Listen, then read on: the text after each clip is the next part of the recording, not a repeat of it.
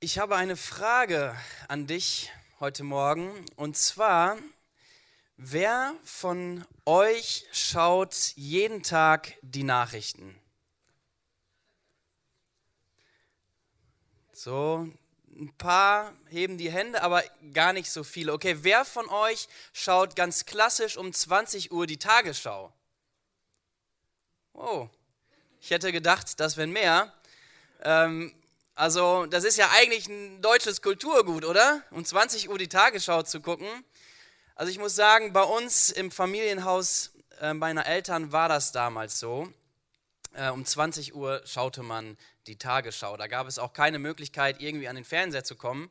Ja, 20 Uhr war Tagesschau. Ich kann diese Tradition nicht mehr weiterführen, weil ich abends meistens unterwegs bin. Trotzdem schaue ich ähm, immer wieder am Tag mal die Nachrichten durch oder auch dann spät abends, wenn ich dann zu Hause bin. Aber gefühlt haben sich in den letzten sechs Monaten die Nachrichten kaum verändert, oder? Covid-19, Covid-19, es ist immer noch Hauptthema in den Nachrichten. Und, und ist es nicht unglaublich, wie dieser Virus weltweit für Aufsehen sorgt? Also ich finde das wirklich, wirklich krass. Ein Virus, das viele nicht einschätzen konnten bezüglich seiner Wirkung und auch seiner Folgen. Es ist überall bekannt, überall versucht man, dieses Problem irgendwie in den Griff zu bekommen. Ja, eine Lösung muss her. Eine Lösung, die dem Menschen tatsächlich hilft. Okay, heute geht es nicht um Covid-19.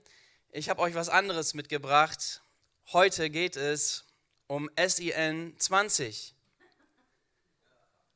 Ich weiß nicht, ob du das kennst. Ein Virus, ein Virus, das tatsächlich noch weitreichender ist als Covid-19. Ein Virus, das noch mehr Schaden anrichtet und sogar tödlich ist und die Folgen sind auf der ganzen Welt zu sehen. Okay, wer weiß, um was es geht? Okay, keiner traut sich das Wort zu sagen. Es ist Sünde. Was für ein Wort. Sünde. Warum dieses Thema? Glaub mir, das habe ich mich am Anfang auch gefragt, aber scheinbar wollte Gott, dass ich mich mit diesem Thema auseinandersetze. Ja, vor einigen Tagen saß ich hier in der Kirche im Büro und war am Überlegen, was ich heute sagen soll. Und ich wusste es nicht. Ich habe Gott gefragt, was ich für ein Thema wählen soll. Und ziemlich schnell schoss mir dieses eine Wort durch den Kopf. Sünde. Und ich kann dir sagen, die Vorbereitungen waren wirklich sehr intensiv für mich. Gott hat mir in der Vorbereitung zu verstehen gegeben, warum ich über, Sündige, über Sünde predigen soll und dass es in erster Linie sogar für mich bestimmt ist. Das wusste ich zu Beginn nicht und ich muss auch ehrlich zugeben, dass mich das Thema gerade nicht so beschäftigt hat. Ähm, ich hatte wirklich, ganz im Ernst, tatsächlich auch die Gedanken so in den letzten Wochen, ey, dass, dass es aktuell auch gar nicht so viel Sünde in meinem Leben gibt. Es läuft ja eigentlich ganz gut. Und in der Vorbereitung habe ich zu Gott gesprochen, was willst du mir zeigen? Jesus, was willst du mir zeigen? Weißt du, Jesus, Jesus spricht durch sein Wort zu uns. Auch wenn du manchmal denkst, boah, ich kann irgendwie Gott nicht hören, ähm, ich würde vielleicht irgendwie was Besonderes wünschen, so eine, so eine akustische Stimme, irgendwas, was ganz präsent in mein Leben hineinballert und alles verändert. Ähm, Jesus spricht durch sein Wort. Und mach das doch mal jetzt zu deinem Gebet. Jesus, was willst du mir heute zeigen? Jesus, was, was willst du mir heute zeigen?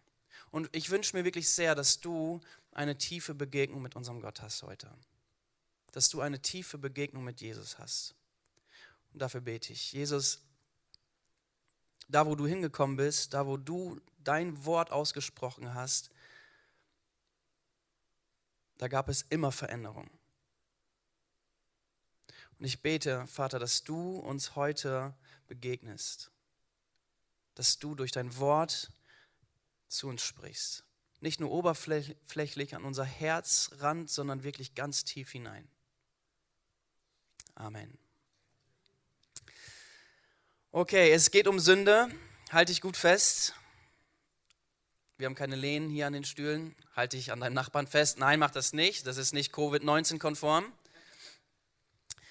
Was ist Sünde? Das ist ein erstes, was ich mit uns einfach äh, besprechen möchte. Was ist Sünde?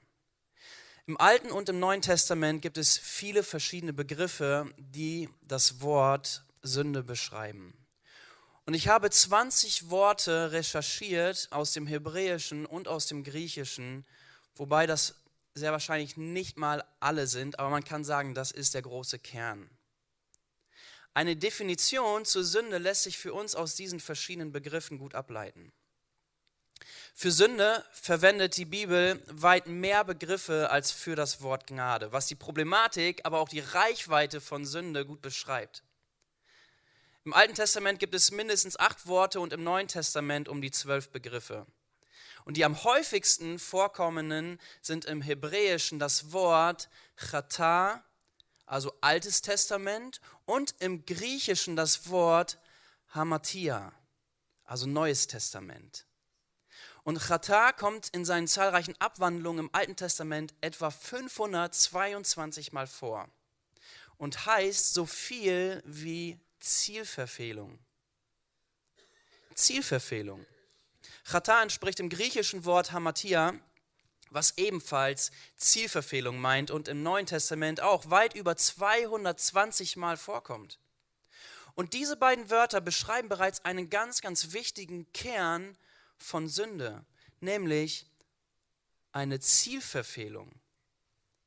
Aber es meint keinen passiven Vorgang, sondern es beinhaltet, dass ein falsches Ziel auch getroffen wird. Das Wort Hamatia kommt aus dem Bogensport und meint sprichwörtlich, dass das Ziel nicht getroffen wurde. Das heißt, wir stellen uns einen Bogenschützen vor, der, den Bogen spannt und den Pfeil abschießt aber der Pfeil trifft nicht in diese Scheibe hinein, sondern er trifft daneben. Aber Sünde meint nicht nur Zielverfehlung, sondern sie trifft das falsche Ziel. Sie trifft. Und das ist ein wichtiger Aspekt, den wir im Hinterkopf behalten. Sünde ist Zielverfehlung. Und mit all den anderen Worten, die wir noch im Alten und im Neuen Testament finden, auf die ich jetzt im Detail leider nicht weiter eingehen kann, könnte man aber Sünde folgendermaßen beschreiben. Sünde ist Zielverfehlung, Bosheit, Auflehnung, Übertretung, Irregehen, Schlechtigkeit, sich verirren, Gottlosigkeit, Verbrechen, Gesetzlosigkeit, Vergehen, Unwissenheit, und Abfallen von Gott. Das sind Worte, die in deiner deutschen Bibel, wenn du die aufschlägst, mit Sünde beschrieben werden. Was ist Sünde? Sünde ist alles, was gegen Gott gerichtet ist, insbesondere gegen Gottes Anweisungen und seine Gebote. Sünde ist Ungehorsam gegenüber Gott. Sünde richtet sich immer gegen einen klaren Maßstab. Kurz gesagt, Sünde ist eine Auflehnung gegen Gottes Ordnung. Auflehnung gegen Gott selbst. In 1. Johannes 3, Kapitel, äh, nee, 1. Johannes äh, Kapitel 3, Vers 4 heißt es, wer sündigt, lehnt sich gegen Gottes Ordnungen auf. Sünde ist ihrem Wesen nach Auflehnung gegen Gott. Sünde ist in ihrem Wesen nach Auflehnung gegen Gott. Das bedeutet, Sünde richtet sich gegen das Wesen Gottes, seiner Herrlichkeit. Wir haben vorhin in den Liedern über die Herrlichkeit Gottes gesungen. In Römer 3, Vers 23, ein ganz bekannter Vers, da heißt es, denn alle haben gesündigt und in ihrem Leben kommt Gottes Herrlichkeit nicht mehr zum Ausdruck. Gottes Herrlichkeit kommt durch die Sünde im Leben der Menschen nicht mehr zum Ausdruck. Und das müssen wir verstehen. Gott schuf den Menschen nach seinem Bild, ihm ähnlich. Und Sünde beschreibt alles, was nicht dem Wesen Gottes entspricht, was auch nicht in unserem Leben sein sollte, wie er uns geschaffen und erdacht hat. Wir kennen den Ursprung und auch irgendwo diesen Anfang im Garten Eden. Satan in Form einer Schlange verführt Adam Und Satan hier als personifizierte Sünde lehnt sich selbst gegen Gott auf, aber verführt Adam ebenfalls dazu, sich gegen Gott aufzulehnen. Paulus beschreibt diesen Vorgang folgendermaßen. In Römer 5 sagt er, durch einen einzigen Menschen, nämlich Adam, hielt die Sünde in der Welt Einzug und durch die Sünde der Tod. Und auf dieser Weise ist der Tod zu allen Menschen gekommen, denn alle, alle haben gesündigt. Sünde hatte hier ihren Anfang und sie verbreitete sich wie ein Virus, was unaufhaltsam ist. Und deswegen beschreibt die Bibel Sünde auch nie nur als eine reine Tat, als eine reine falsche Tat, sondern sie beschreibt es als ein Zustand meines Herzens, meines Wesens. Oder Paulus verwendet diesen Begriff Natur, mein Fleisch. Meine sündhaften Taten, also alles, was in Gottes Augen nicht in seinem Willen ist, sind die Früchte meiner sündhaften Natur, meines sündhaften Wesens. Sie entspringen aus einem verdorbenen Herzen. Jesus selbst greift das auf und sagt in Matthäus 15, denn aus dem Herzen kommen böse Gedanken, Mord, Ehebruch, Unzucht, Diebstahl, falsche Aussagen, Verleumdung und noch vieles mehr. Aber das ist es, was den Menschen in Gottes Augen unrein macht. Das heißt, die sündigen Taten sind somit die Auswirkung der Sünde in meinem Herzen. Und das betrifft jeden von uns. Seitdem die Sünde durch Adam in die Welt kam, breitete sie sich aus wie ein Virus und infizierte alle. Das bedeutet, sie wurde weitergegeben, ein Teil deiner DNA seit deiner Geburt. In Psalm 51, Vers 7 heißt es, du weißt es, von Geburt an lastet Schuld auf mir. Auch meine Mutter war nicht frei von Sünde, als sie mit mir schwanger war. Sünde meint somit nicht allein die Tat, sondern mein ganzes Wesen, mein ganzes Sein. Wenn wir in die Bibel schauen, werden aber selbstverständlich auch Taten sehr konkret als Sünde benannt. Jesus sagt zum Beispiel oder beschreibt einige Dinge mit Sünde. Heuchelei oder Habsucht, Gotteslästerung, Stolz, Ehebruch oder auch Wortsünden oder die Bergpredigt beschreibt es sehr gut, alle meine falschen und bösen Gedanken. Und jeder, der ehrlich zu sich selbst ist und ein bisschen seine Gedanken und seine Taten reflektiert, muss unweigerlich feststellen, ich bin ebenfalls infiziert. Unabhängig davon, ob man auch gute Dinge tut, das, das steht ganz außer Frage. Du kannst wirklich extrem viel Gutes tun, aber selbst dann musst du feststellen, dass es einfach sehr, sehr viel Schlechtes und Negatives in unserem Herzen gibt. Diesen Virus trägt jeder von uns in sich. Was ist Sünde? Sünde ist wie ein Virus, das durch die ersten Menschen, die sich gegen Gott aufgelehnt haben, an die gesamte Menschheit übertragen wurde. Sünde ist im Wesen Auflehnung gegen Gott und verfehlt das Ziel, die eigentliche Absicht Gottes mit uns Menschen, nämlich mit ihm, unseren Schöpfer und Vater, auf ewig verbunden zu sein. In seinem Segen zu leben und die Freude und Schönheit seiner Schöpfung miteinander zu genießen. Was ist Sünde? Ich möchte ein zweites mit uns anschauen, nämlich die Folgen von Sünde. All das, was wir bereits gehört haben, macht uns sehr deutlich, wie oder was die Folgen von Sünde sind. Alles Unrecht, Leid um uns herum, Korruption, Missgunst, Hass, Gier. Ey, du musst gar nicht weit schauen, es ist direkt in deinem und in meinem Umfeld. Und es tut mir leid, dass ich dir das so direkt sagen muss, aber du trägst ebenso dazu bei, dass diese Dinge hier in der Welt sind. Selbst passiv, indem du nichts tust, zum Beispiel bei Ungerechtigkeit, versündigst du dich. Jesus sagte, du sollst deinen Nächsten lieben wie dich selbst. Und in dem Beispiel, was er dann erzählt, berichtet er, wie ein Priester, ein Levit und ein Tempeldiener einem Mann, der überfallen wurde, nicht geholfen haben, obwohl er schwer verletzt am Wegesrand lag. Ist das Sünde? Ist das Zielverfehlung? Ist das Unrecht? Ja. Obwohl sie nicht Schuld hatten mit dem, was dem Mann widerfahren ist. Aber sie haben Gottes Ordnungen missachtet und den Schwachen nicht geholfen. Keine Barmherzigkeit und kein Mitgefühl gezeigt. Und weißt du was, damit hättest du dich in Deutschland sogar strafbar gemacht.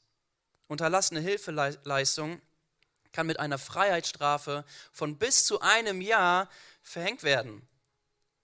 Und es ist egal, ob passiv oder aktiv, wir sind Teil des Problems. Wir sind Teil des Problems. Schau dich mal um. Schau in die Nachrichten. Menschen verhungern. Regierungen beuten diejenigen aus, für die sie verantwortlich sind.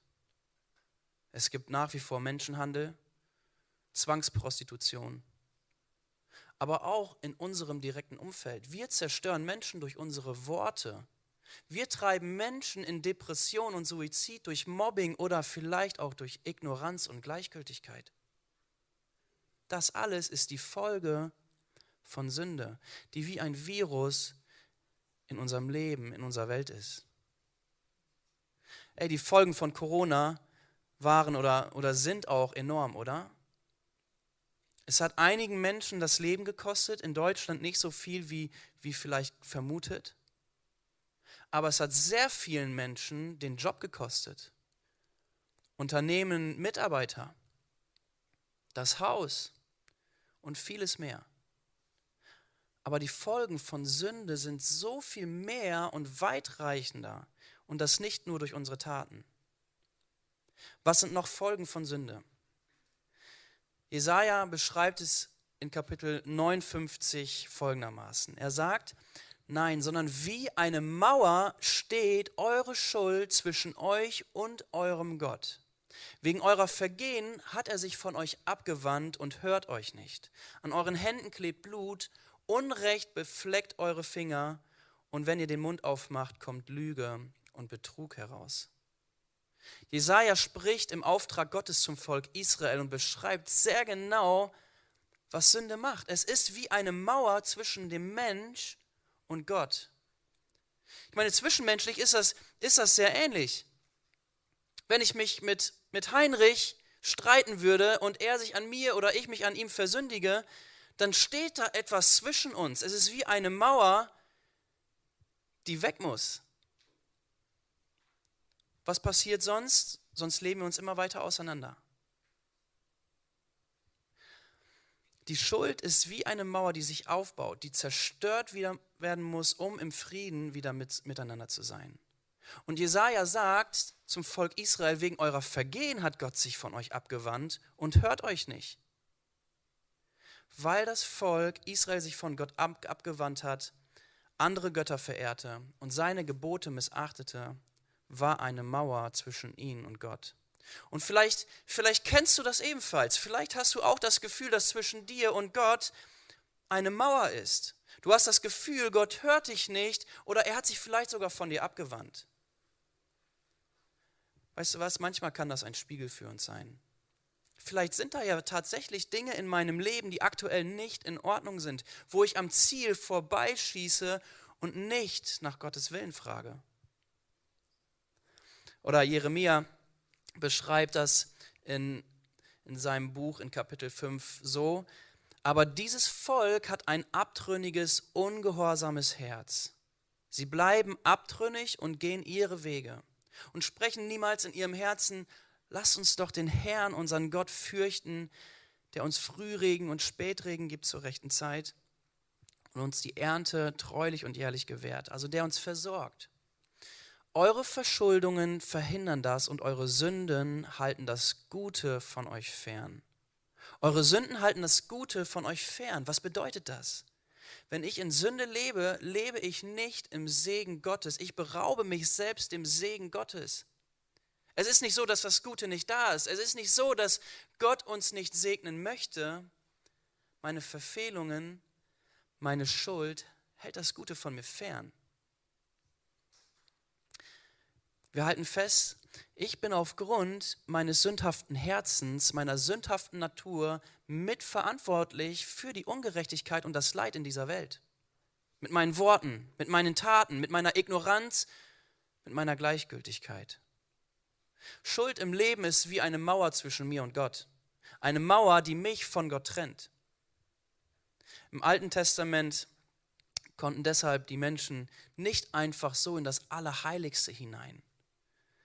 Das war abgeschieden. Gott wohnte dort.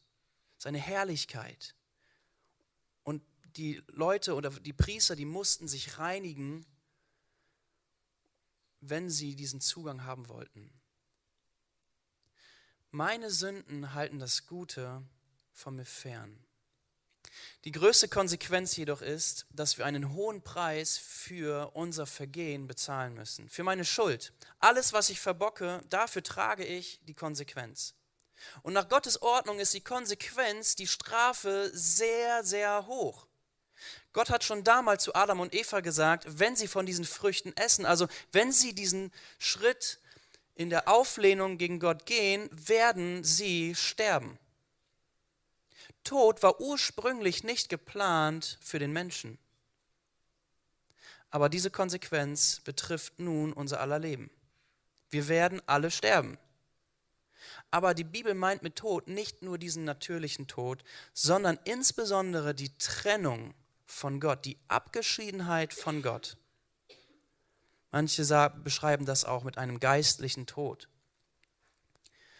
In Römer 6, Vers 23 heißt es, der Lohn der Sünde, also der Preis, die Konsequenz oder die Strafe, den die Sünde zahlt, ist der Tod. Weißt du was? Schuld, Schuld kann nie so stehen bleiben. Schuld kann nie so stehen bleiben. Vielleicht wollen wir das nicht in Bezug zu Gott irgendwie so wahrhaben oder annehmen, aber hier in Deutschland ist uns das sehr wohl bewusst, dass Schuld immer einen Preis hat. Dass meine schlechten Taten eine Konsequenz haben wenn es eine Ordnung, ein Gesetz oder ein Gebot gibt, dass man in der Innenstadt hier in Detmold genau in dieser einen Straße nur 30 km/h fahren darf, dann wissen wir, dass es eine Konsequenz gibt, wenn man 50 km/h fährt und geblitzt wird, oder? Das ist uns sehr bewusst, leider. Es wird ein Bußgeld bezahlt. Ich bekomme einen Schuldschein, der wird mir nach Hause geschickt und den muss ich dann begleichen. Mit Sünde ist das nicht so einfach. Du kannst zwar einige Dinge in Ordnung bringen, wenn du etwas Falsches getan hast, aber die Schuld vor Gott bleibt bestehen, wenn wir seine Gebote übertreten. Und in erster Linie versündigen wir uns mit dem, was wir Falsches tun, gegen Gott. Psalm 51, Vers 6 beschreibt David, als er wirklich eine schwere Schuld begangen hat, gegen dich allein habe ich gesündigt. Ich habe getan, was in deinen Augen böse ist. Das bekenne ich, damit umso deutlicher wird, du bist im Recht mit deinem Urteil. Dein Richterspruch ist wahr und angemessen. David erkennt in seinem Psalm, dass er mit seinen falschen Taten in erster Linie gegen Gott gesündigt hat. Gott ist im Recht, wenn er uns anklagt. Und sein Wort, seine Gebote, sie klagen uns an, weil wir sie andauernd brechen und übertreten. Genauso wie irgendein Paragraph in unserem Gesetzbuch unsere Schuld aufdeckt, wenn wir zu schnell gefahren sind oder irgendeine andere Straftat begangen haben. Und mit unserer Sünde ist das sehr ähnlich. Da ist ein Schuldschein mit einer Summe auf unser Leben ausgeschrieben. Nur das Problem ist, du kannst es nicht bezahlen. Unmöglich. Der Preis ist zu hoch. So viel hast du nicht auf deiner Tasche. So viel Gutes kannst du auch nicht tun, um das irgendwie wieder auszugleichen. Was passiert, wenn du in, in, äh, deine Schuld hier in Deutschland nicht bezahlen kannst? Du wirst wahrscheinlich ermahnt und es kann sein, dass du vor Gericht kommst. Dort wirst du sogar eine höhere Strafe bekommen. In der Bibel finden wir einen ähnlichen Prozess als Konsequenz für Sünde. In Offenbarung 20, Vers 12 heißt es, ich sah die Toten vor dem Thron stehen, vom kleinsten bis zum größten. Es wurden Bücher aufgeschlagen, in denen stand, was jeder getan hatte Und aufgrund dieser Eintragungen wurden die Toten gerichtet. Jeder empfing das Urteil, das seinen Taten entsprach. Die Konsequenz ist der Tod. Aber nicht einfach nur der natürliche Tod, sondern das ewige Leben in der Gottesferne. Das ewige Leben in der Gottesferne. Sünde ist Zielverfehlung. Sünde ist Auflehnung gegen Gott. Sünde kann nicht neben Gott existieren. Sünde ist Trennung von Gott. Hier in dieser Welt, aber auch nach dem Tod in der Ewigkeit. Und Gott sind unsere Sünden offenbar. Jede kleine Sünde. All meine bösen Gedanken, ist, dir das bewusst? Das ist eine Menge. Das ist eine Menge. Und das ist das Problem mit der Sünde. Das ist das Problem mit diesem Virus. Aber weil Gott nicht einfach die Menschen aus der Welt nehmen will, denn das wäre eigentlich die logische Konsequenz, wenn er Sünde einfach nur ausradieren möchte, dann müsste er nämlich dich und mich aus der Welt nehmen. Aber er hat einen besseren Plan geschaffen, um diese Sünde zu beseitigen. Er hat seinen Sohn Jesus Christus geschickt auf die Erde, damit er das Problem löst damit er eine Lösung findet. Und das ist ein drittes, was ich mit uns anschauen möchte. Gottes Rettungsplan. Jesus kommt als kleines Kind auf die Erde mit dem Auftrag, sich um dieses Dilemma zu kümmern, um das Virus unter Kontrolle zu bekommen. Von mir aus, um in diesem Bild zu bleiben, ja, um einen, einen Impfstoff herzustellen, das alle Menschen befreit und vom Tod bewahrt. Das wäre krass. Ja, noch mehr, ein Impfstoff, das die Beziehung zu Gott wiederherstellt, dass das Ziel nicht verfehlt wird, dass der Mensch das Gute wieder erfährt durch Gott, dass die Auflehnung und die Rebellion gegenüber Gott aufhört und die Menschen wieder nach Gottes Willen fragen und in seinen Wegen wandeln. Und es gibt eine richtig gute Nachricht. Jesus hat das geschafft. Jesus hat das geschafft. Jesus hat das getan. Er hat das Unmögliche, was niemand von uns Menschen hätte tun können, möglich gemacht. Er, der Gott in allem gleich war, wurde ein Mensch, aber er kam auf die Erde nicht um zu leben, sondern um zu sterben, um anstelle für dich und für mich, für alle Schuld der Welt zu bezahlen. In 1. Petrus 3, Vers 18 heißt es, er hat mit seinem Tod ein für allemal die Sünden der Menschen gesühnt und hat damit auch den Zugang zu Gott eröffnet. Ja, er wurde getötet, aber das betraf nur sein irdisches Leben, denn er wurde wieder lebendig gemacht zu einem Leben im Geist. Jesus hat mit seinem Tod den Preis bezahlt, den du nie hättest zahlen können. Er hat die Strafe, die du und ich verdient hätten aufgrund unserer Taten und aufgrund unserer schlechten Natur, unseres falschen Herzens, auf sich genommen. Der Schuldschein, der über deinem und meinem Leben ausgestellt war, hat er mit ans Kreuz genommen. Er übernimmt die Verantwortung für unser Vergehen. Er bezahlt den Preis. In Kolosser 3, Vers 14 beschreibt Paulus das genauso. Den Schuldschein, der auf unseren Namen ausgestellt war und dessen Inhalt uns anklagte, weil wir die Forderung des Gesetzes nicht erfüllt hatten, hat er für nicht mehr gültig erklärt. Er hat ihn ans Kreuz genagelt und damit für immer beseitigt. Das ist das Evangelium. Das ist das Evangelium. Das ist die gute Nachricht. Danke, Jesus. Was ist der Impfstoff? Gottes Gnade und der Glaube an ihn. Gottes Gnade, weil er dich begnadigt, er spricht dich frei. Aber der Glaube an Jesus befreit dich von diesem Fluch der Sünde. Der Zugang zu Gott ist frei. Die Mauer zwischen Gott und Menschen ist zertreten. Der Vorhang im Tempel ist zerrissen, als Jesus starb. Das bedeutet, der Zugang in dieses Allerheiligste, wo man eigentlich nicht hinein konnte, der ist wieder frei. Und Jesus selbst sagt von sich, ich bin der Weg, die Wahrheit und das Leben und niemand kommt zum Vater als nur durch mich. Er hat den Weg zum Vater freigemacht. Er hat das Virus besiegt. Und wenn du das glaubst, wird keine Verurteilung mehr für dich und deine Sünden geben. In Römer 8, Vers 1 heißt es, müssen wir denn nun noch damit rechnen, verurteilt zu werden? Nein, für die, die mit Jesus Christus verbunden sind, gibt es keine Verurteilung mehr. Das ist Gnade. Haben wir das verdient? Ganz bestimmt nicht.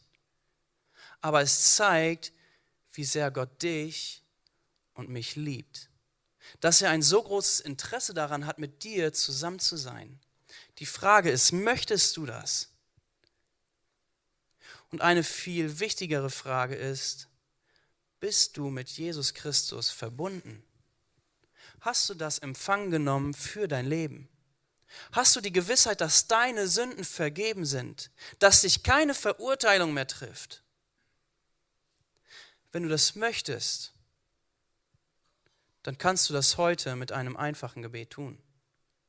Wenn du erkennst, dass Schuld in deinem Leben ist, dass du schuldig vor Gott bist, dann wende dich ihm zu. In Apostelgeschichte 3, Vers 19 ruft Petrus dazu auf. Kehrt jetzt also um und wendet euch ihm, dem Herrn, zu, damit er die Schuld auslöscht, die ihr durch eure Verfehlung auf euch geladen habt.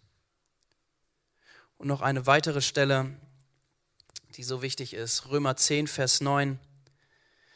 Wenn du also mit deinem Mund bekennst, dass Jesus der Herr ist und mit deinem Herzen glaubst, dass Gott ihn von den Toten auferweckt hat, dann wirst du gerettet werden. Denn wenn man denn man wird für gerecht erklärt, wenn man mit dem Herzen glaubt. Man wird gerettet, wenn man den Glauben mit dem Mund bekennt. Darum heißt es in der Schrift, jeder, der ihm vertraut, wird vor dem Verderben bewahrt werden. Ob jemand Jude oder nicht Jude ist, das ist kein Unterschied. Alle haben denselben Herrn und er lässt alle an seinem Reichtum teilhaben, die ihn im Gebet anrufen. Dann heißt es, jeder, der den Namen des Herrn anruft, wird gerettet werden. Und weißt du was, das gilt heute für dich. Das, was vor über 2000 Jahren am Kreuz geschehen ist, woran wir uns in der Passionszeit und insbesondere an Ostern erinnern, ist passiert, weil Gott dich im Blick gehabt hat. Und er will nichts anderes, als, als dass du als sein Kind wieder in seiner Nähe bist, dass seine Herrlichkeit in dir leuchtet. Bevor wir beten, möchte ich aber auch zu Menschen sprechen, die mit Jesus bereits verbunden sind. Was hat das Thema Sünde mit dir zu tun? Wir wissen, das haben wir uns in den Bibelstellen wirklich sehr ausführlich angeguckt. Wir wissen, dass wir immer wieder sündigen hier auf der Erde. Wir wissen, dass wir trotzdem befreit sind von der Strafe, von der Konsequenz. Und dennoch kann Sünde sich in unserem Leben wieder ausbreiten und uns auch von Gott wegbringen, wie eine Mauer, die sich aufbaut. Ich hatte in der Vorbereitung eine starke Gottesbegegnung, die ich so nicht erwartet hatte. Über Monate schon hinweg hatte ich viele Fragen in mir, viele Zweifel. Manchmal dachte ich, ey, wo ist, wo ist eigentlich mein, meine Leidenschaft und mein Feuer für Gott? Ich hatte viele Fragen in Bezug zu einigen Themen, aber keine Antwort darauf. Und Gott antwortete mir auch nicht darauf. Und dann dieses Thema Sünde. Als ich anfing, mir darüber Gedanken zu machen, hatte ich ehrlich gesagt keinen Bock auf das Thema. Ist irgendwie so hart, so schwer. Allein das Wort Sünde ist schon irgendwie so speziell.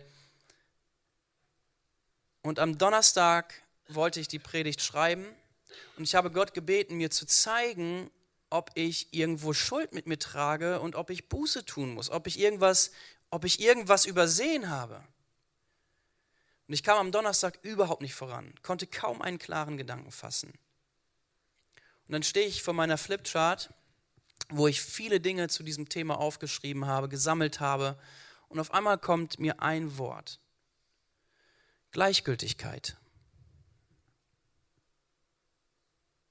Gleichgültigkeit. In dem Moment traf mich das so hart und ich habe geheult wie schon ewig nicht mehr. Du kannst es dir nicht vorstellen. In der Jugend würden wir dazu sagen, das war ein Mental Breakdown. Aber sehr extrem. Dieses Wort hat mich so hart getroffen, weil Gott etwas in mir aufgedeckt hat. Gott hat etwas in mir aufgedeckt. Es ist für, für dich vielleicht gar nicht jetzt so ein, ein emotionales Wort. Aber Gott hat, was, hat etwas in meinem Leben aufgedeckt und es hat mich sehr hart getroffen.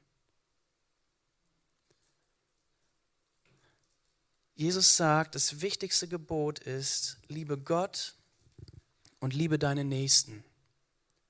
Das ist Gottes wichtigstes Gebot für dich und für mich. Und Jakob hat zwischendurch in seinen Predigten, auch jetzt vor kurzem, immer wieder mal die Frage gestellt, was ist das Gegenteil von Liebe? Es ist nicht Hass, es ist nicht Zorn, es ist Gleichgültigkeit. Und ich wusste, Gott will mir etwas zeigen in meinem Herzen nämlich diese Gleichgültigkeit. Und ohne ins Detail zu gehen, was das alles für Fragen war, waren, war dieses Wort tatsächlich die Antwort auf viele meiner unbeantworteten Fragen. Tief im Kern meines Herzens merkte ich das, dass ich Gleichgültigkeit habe. Gegenüber der wirklichen Not der Menschen, nämlich in der Gottesferne zu leben. Aber auch Gleichgültigkeit irgendwie gegenüber Gott selbst.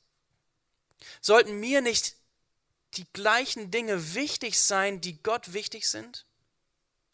Sollte ich nicht erschüttert sein über die Dinge, die Gott missfallen? Sollte ich nicht trauern über, über all das Leid und um die Not um mich herum, wenn ich doch weiß, wie viel Schmerz es Gott bereitet, wenn er sieht, wie wir Menschen miteinander umgehen? Ich glaube, das wäre ein Zeichen von Liebe, oder?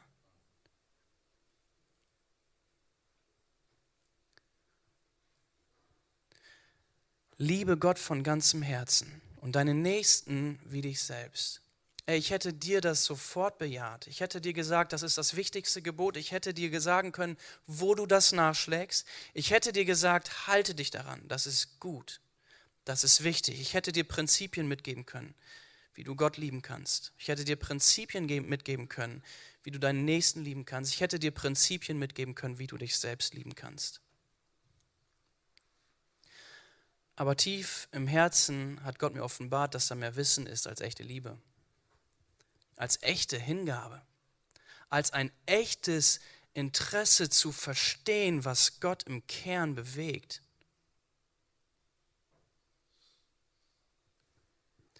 Und ich dachte, ich sündige ja nicht so viel. Das wichtigste Gebot, das allerwichtigste Gebot habe ich nicht gelebt sondern missachtet. Und als Gott mir das offenbarte, wusste ich, ey, die Predigt, die ist für mich. Gott fordert mich heraus, ganz mit ihm zu gehen, ihm zu vertrauen, Dinge nochmal zu überprüfen. Glaube ich das? Lebe ich das wirklich? Auch mit all meinen Fragen und Zweifeln, die ich mittrage? Und ich wusste, ich muss darüber Buße tun. Und mir ist neu bewusst geworden, wie wichtig es ist, vor Gott auf die Knie zu fallen, auf die Knie zu fallen und Buße zu tun. Nicht, weil ich Angst haben muss, nein, selbst wenn wir sündigen, tritt Jesus für uns ein. Das ist so eine geniale Verheißung. In 1. Johannes 2 heißt es, meine lieben Kinder, ich schreibe euch diese Dinge, damit ihr nicht sündigt. Und wenn jemand doch eine Sünde begeht, haben wir einen Anwalt, der beim Vater für uns eintritt. Jesus Christus, den Gerechten, er, der nie etwas Unrechtes getan hat, ist durch seinen Tod zum Sühneopfer für unsere Sünden geworden. Und nicht nur für unsere Sünden, sondern für die der ganzen Welt. Buße ist so wichtig, weil es mich immer wieder daran erinnert, wie gut und gnädig Gott ist. Buße ist Umkehr. Buße ist wieder ins Ziel zu treffen. Buße führt zu einem echten Leben, zu Freiheit und zu Freude. Ich dachte, ich brauche es nicht so sehr. Ich brauchte es mehr, als ich geglaubt habe. In der Begegnung mit Jesus werden Dinge aufgedeckt, wo wir unser Ziel verfehlen. wo wir vielleicht sogar in Auflehnung gegen Gott leben. Und Jesus spricht noch heute. Gott spricht heute durch sein Wort. Und wir hören jetzt ein Lied. Und in dieser Zeit kannst du Gott fragen, was willst du mir zeigen?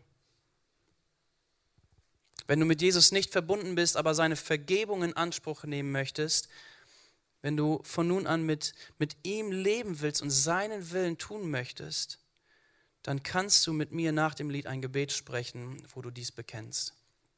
Und wenn du mit Jesus verbunden bist, aber merkst, dass Gott dich zur Umkehr führt, dir irgendetwas aufdeckt, dann tue Buße. Dann tue Buße. Bring es vor Gott. Und du kannst das für dich persönlich gleich während dem Lied machen. Wenn du magst, geh auf die Knie und bekenne deine Schuld und bete ihn an.